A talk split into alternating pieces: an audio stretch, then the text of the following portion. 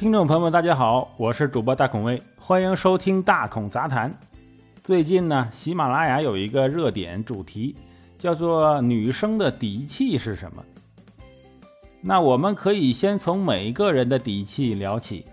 自然，所有人的底气都是来自私有财产，这是人权赋予的。如果一个人没有私有的财产的权利，他的一切都是和其他人分享的。那他丝毫没有底气，基本上啊就是任人摆布，团体里面的一个零部件。所谓底气，自然是敢自由选择生活。那首先呢，就要有生存的本领。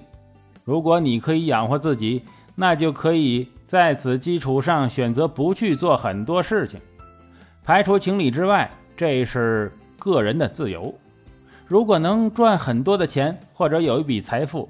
那就可以更加自由地追求生活。除了不去做你讨厌的事情之外，你还可以去做你喜欢的事儿。这时候的底气那就相当足了。但是我们不能说一个人有了财富，他就在各方面都有了底气了。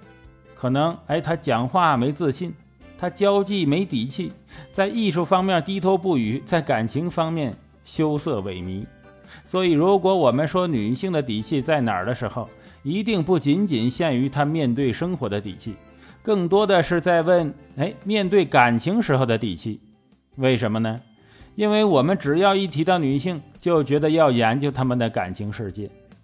这个惯性如此之大，当然有一直流传的传统。女人家登堂入室，也就有百年的光景吧。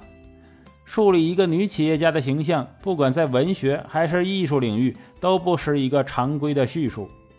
就算有，也是在讨论她专注事业的同时，关注她如何没有谈恋爱、单着身，哎，如何照顾不了孩子，如何兼顾不了家庭这些内心的痛苦。这很奇怪呀！难道刘邦逃跑的时候没往下扔孩子吗？难道刘备逃跑的时候没有死媳妇吗？难道曹操没有媳妇儿回娘家，孩子自相残杀吗？这些男人英雄个顶个的妻离子散，但并没有人去说：“哎，看看他们为了一己的荣耀、地位、权利而放弃了妻儿，抛弃了家庭，背叛感情，哎，不能做到兼顾等等。”说的没错，易中天也说过：“中国的英雄都是不近女色的。”换个说法，就是没有爱情。其实中国古代本就没有爱情，凡是有爱慕之心的人都可以被冠以垂涎美色，《红楼梦》更是到了一个极致，凡是结了婚的男女都要变得越来越臭不可闻的。女性在这种价值观里面只好洁身自好了，可能只有处子之身是他们最大的底气，但这玩意儿说没就没。没了底气的女子，再不能得到高看，受到追捧，甚至还自觉不洁。但若是得了个大家的长房媳妇的位子，那就又有了底气。再到管家婆子、太太、老太太，生个十个八个的男女，就越来越有底气了。放眼望去，就觉得没有她的肚子，哪有你们这些叽叽喳喳的？如果是只得了个偏房，或者农家婆子做，生了一窝的女娃子，自然一辈子就没了底气。原来这传统的底气就不在女人身上，在男人身上。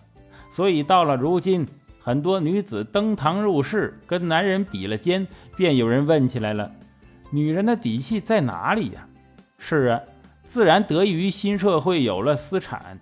不再像佛家说的，女子是五漏之身，可以为身主，也可以为家主了。那不管我做什么，或者选择哪个男人，都是可以自己做主的，这就有了底气。女人有了底气，就更不好拿捏了，这对男人的要求更高了。男人们觉得，哎哎，这这届女生不行啊，每天都在搞些没用的，好比出门前打扮两小时这种吐槽。哎，曾长期的存在，但是女人依然我行我素。事实证明，出门前花两分钟那样的，哎，更没人喜欢。不打扮如何吸引异性呢？女孩子越来越难追，这自然是更有底气了。择偶和恋爱难度也有所提升。之后的婚姻难度那就更水涨船高了，合不来就分，也是快是一种常态了。所以国家也看不下去了，搞了个离婚冷静期。其实这玩意儿，国外早就有。美国建国之初，各州离婚手续办理的限制和时间都不同，有的几年离不了，有的半年就搞定。有几个州啊，就发现了这个商机，纷纷缩短了离婚办理的时限，让很多富豪把家搬过来离婚，促进了当地的经济发展，甚至让一些鸟不拉屎的小城一下子就红火热闹了起来。女生想要底气足，仿佛不难。只要赚到能养活自己的钱就行了，但是男人想要底气足，那往往要养起一大家子，所以男人的底气越来越不足，就衬托的女人的底气越来越足。不禁就有人问了，说男人普信，女人又何尝不是呢？自己又没多大魅力，还挑三拣四的，其实不将就就是一种底气。